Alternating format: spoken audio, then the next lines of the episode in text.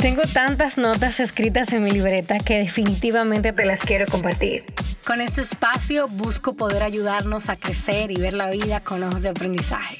¿Quieres saber cómo lidiar con tus crisis de existencia? ¿No sabes por dónde empezar? ¿Quieres saber temas de pareja, espiritualidad? ¿Cómo convertirte en una mejor versión de ti? Pues este podcast es para ti. Soy Lola, publicista, escritora, amante de la comedia italiana, las novelas románticas y la comedia. Y yo, junto a mis invitados, te damos la bienvenida a mi podcast, La Libreta de Lola.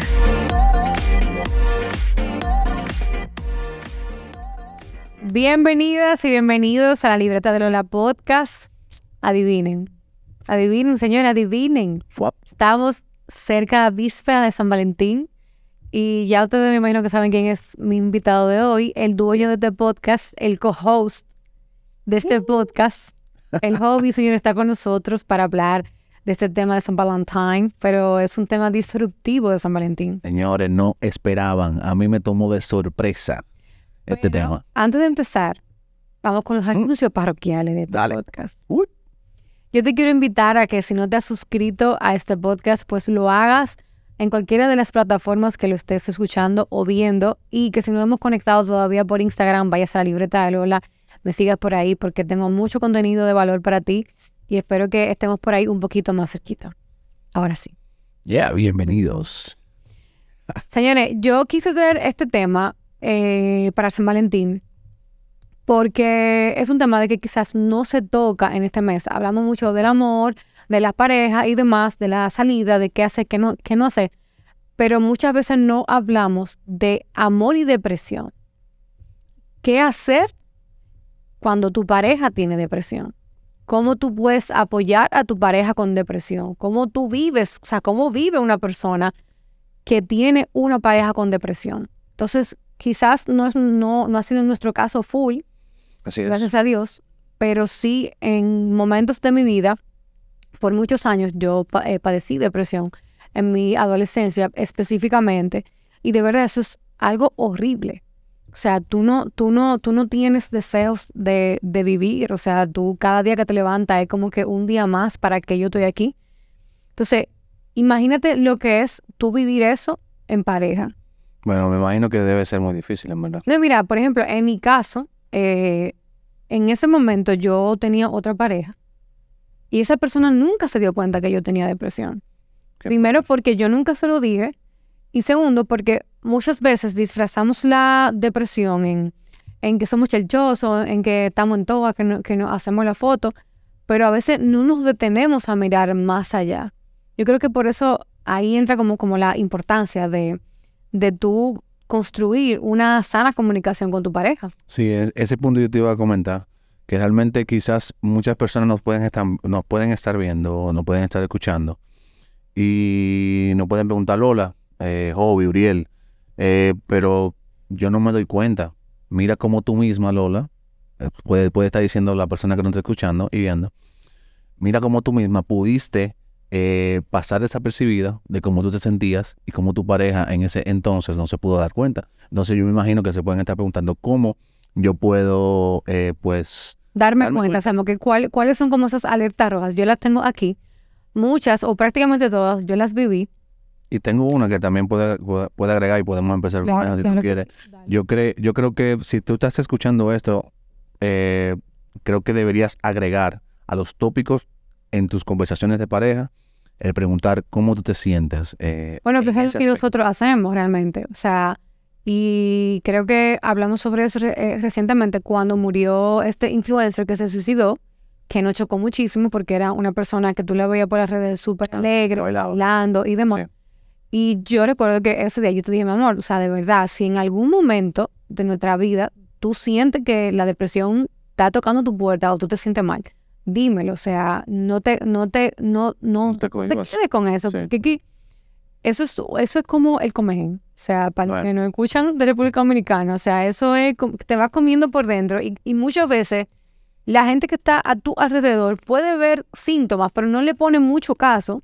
Así es. Porque como quizás no es tan recurrente, pero yo creo que a todos, los, a todos esos síntomas hay que ponerle caso.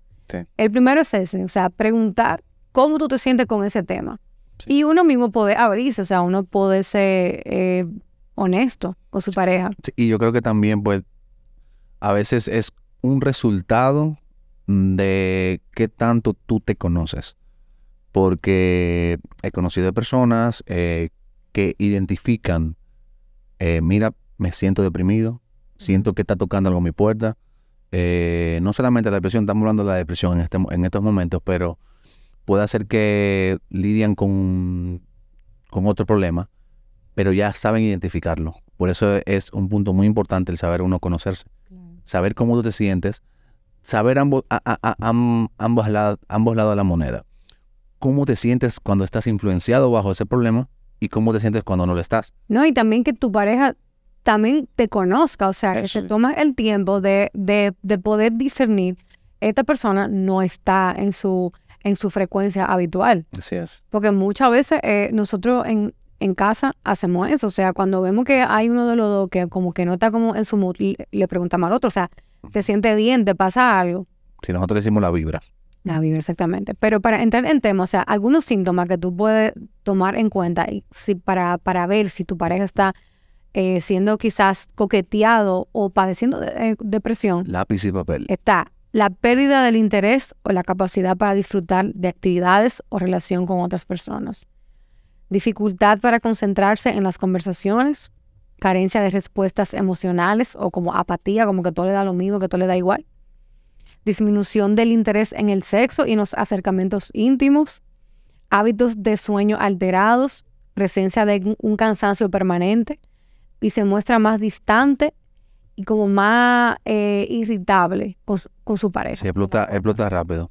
Explota rápido. Y quería agregar también, no un síntoma, sino que el tú darte cuenta o la vibra, en, entre comillas, como estamos diciendo ahorita, es un resultado de lo que tú dijiste al principio, de una buena comunicación, incentivar la comunicación. No, incluso tú sabes que algo que eh, yo viví en pandemia, que que yo te lo comenté, después que yo salí de la depresión en la adolescencia, eh, fue la primera vez que yo sentía que la depresión me estaba zarandeando. Me estaba zarandeando. Entonces recuerdo que en ese momento yo dije, ya yo sé lo que es tener depresión, yo no quiero vivir esto de nuevo. Y yo fui honesta contigo, yo me abrí contigo y te dije, mira, me está pasando esto, o sea, yo siento de verdad que, que me va a depresión. Entonces, en ese momento de mi vida, fue, fue de mucha ayuda también eh, el que tú supieras eso porque tú estabas más pendiente de mí. Y segundo, también yo tuve que tomar una decisión valiente de en ese momento buscar ayuda terapéutica.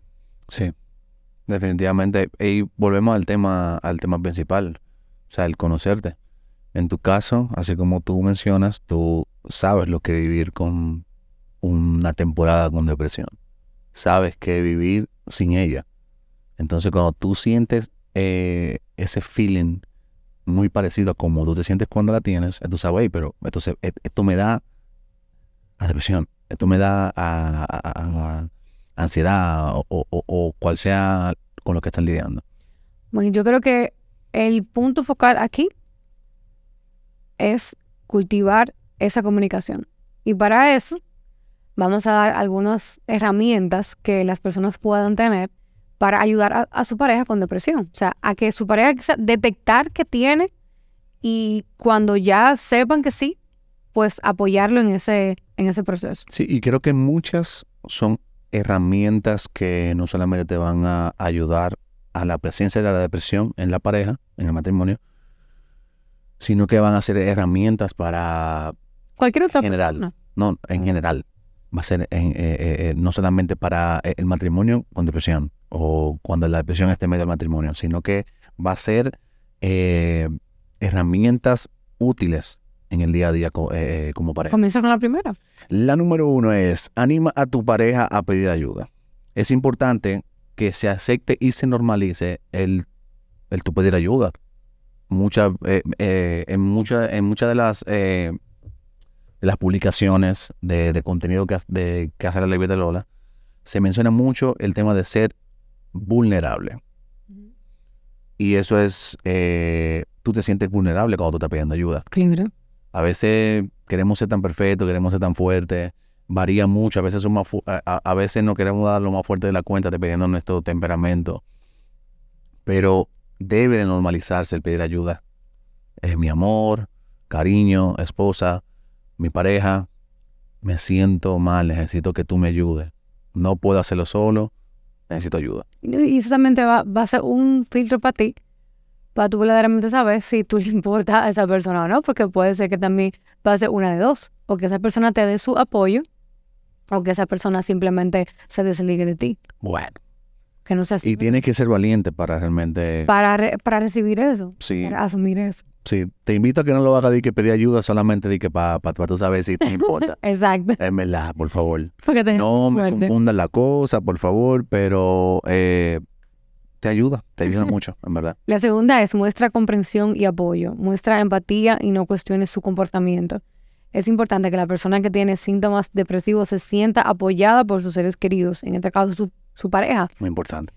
O sea, a veces nosotros como que queremos minimizar lo que esa persona está sintiendo, como que eso no es nada, sé fuerte, tú tienes que pensar en tus hijos, tú tienes que pensar en ti, en tu matrimonio, Y eso, tu y y Exactamente. Entonces, a veces no nos damos cuenta, o sea, la persona que tiene depresión no quiere tener depresión. Claro, O sea, nadie quiere andar de que por la vida sintiéndose que tiene depresión o con un diagnóstico de eso. claro. Pero, lamentablemente, una persona así no sabe cómo salir de ese hoyo. Sí. Y en verdad, a veces tú necesitas personas que te comprendan y que estén dispuestos a tener paciencia para caminar contigo ese, ese trayecto. Y ese es el, eh, la herramienta número tres. ¿Ah, sí? Ten paciencia. Qué bueno que me tocó a mí. De los dos, eh, pues, Ahí va. por gracia. A. No, no, no. Por gracia, no. Aquí no estamos tirando los trapitos al sol. Pero hay que tener la, la estima correcta. De los dos, cuando ven a ver, yo tengo paciencia 50 y tú 49. Pero tengo Ay, ahí, ahí. Ah, Yo sé, yo sé. Ah. Entonces, yo, de, de los dos, yo soy el más paciente. El más paciente. Eh, y es bueno. Siempre va a haber, eh, entiéndalo, siempre va a haber alguien que va a ser más paciente que el otro. Y pues ese que sea más paciente le enseña al otro a ser paciente. 100%. Pero esto es, una, es algo clave. Tiene que ser paciente. Porque eh, desde mi perspectiva personal, eh, eso toma tiempo.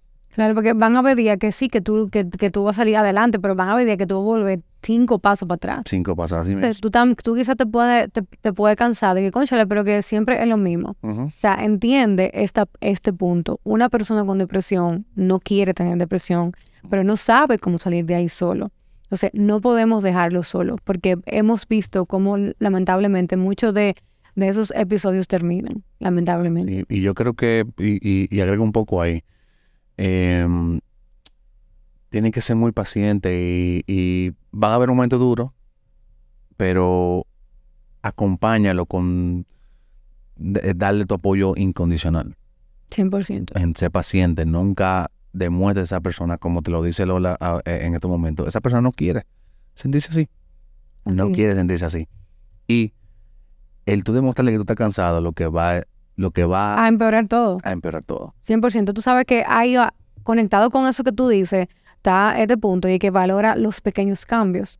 O sea, una persona, cuando comienza a hacer como, como esos pequeños cambiositos, o sea, tú puedes apoyarlo.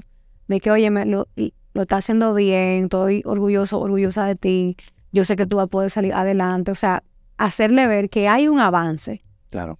Porque realmente es muy desgastante, o sea, tú sentí que tú estás intentando algo por tanto tiempo y que tú nunca logras salir de ahí. Exacto, es bueno que esa persona que tú que, que, que estás apoyando a alguien eh, lo haga de manera intencional. El tema de, de, de guardar esos pequeños logros como una herramienta. Para tú recordarle luego a esa Claro. persona. Claro, es como, mira, Tú hiciste esto, tú, Tú hiciste esto, tú pudiste con tú esto, o sea, tú vas a poder con esto ahora. ahí tú lo desarrollas como, como tú entiendas que sea mejor. Pero eso va a ayudar muchísimo, más de lo que tú te imaginas. 100%. Y el otro, que te toca a ti, que está abajo. Y Dios mío, muestra cariño, señores. Eso es de Dios, esto es de Dios porque las herramientas que me están tocando son las herramientas con las cuales yo me identifico. Y aunque también, eh, ahora pues recordando, creo que va muy de la mano en tu conocerte otra vez. Y vuelvo y lo repito.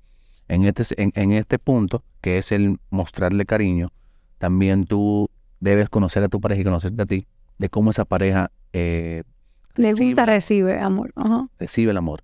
Y ahí entran los cinco lenguajes del amor. Los cinco lenguajes. Gracias, gracias, gracias por ayudarme. Ese era el punto que iba a decir. Eh, va muy, muy conectado en tema de conocerte, el tema de conocer cómo tu pareja recibe el amor y demuestra amor, porque así mismo que te va a demostrar tu cariño. Y eso es, vuelvo y repito, una herramienta que va a tener resultados eh, incalculables eh, en un proceso de recuperación. De... Busque el libro Los cinco lenguajes del amor de Chatman y ahí usted se va a dar cuenta cómo a usted le gusta recibir amor y cómo quizás su pareja da y recibe amor. Y eso te puede apoyar a que cuando tú le muestres que lo, que lo estás apoyando, que estás ahí con él o con ella, pues ella pueda re recibirlo en, la, en, el, en el mismo lenguaje que Claro, habla. claro. En ese, en no ese es lo mismo tú pasarle la mano, te amo, 100%. que, que, que tú traerle un presente y decirle te amo. Depende Porque esa lenguaje. persona, Porque esa persona recibe con con regalos. 100%. Tú sabes que las dos últimas, eh, para ya ir terminando, Muy importante. son súper importantes. Yo creo que a- a- aquí se encierra todo lo que es el tú apoyar a tu pareja en un proceso de depresión. Quite distracciones y escuche bien ahora. Yo creo que la primera es no te olvides de ti.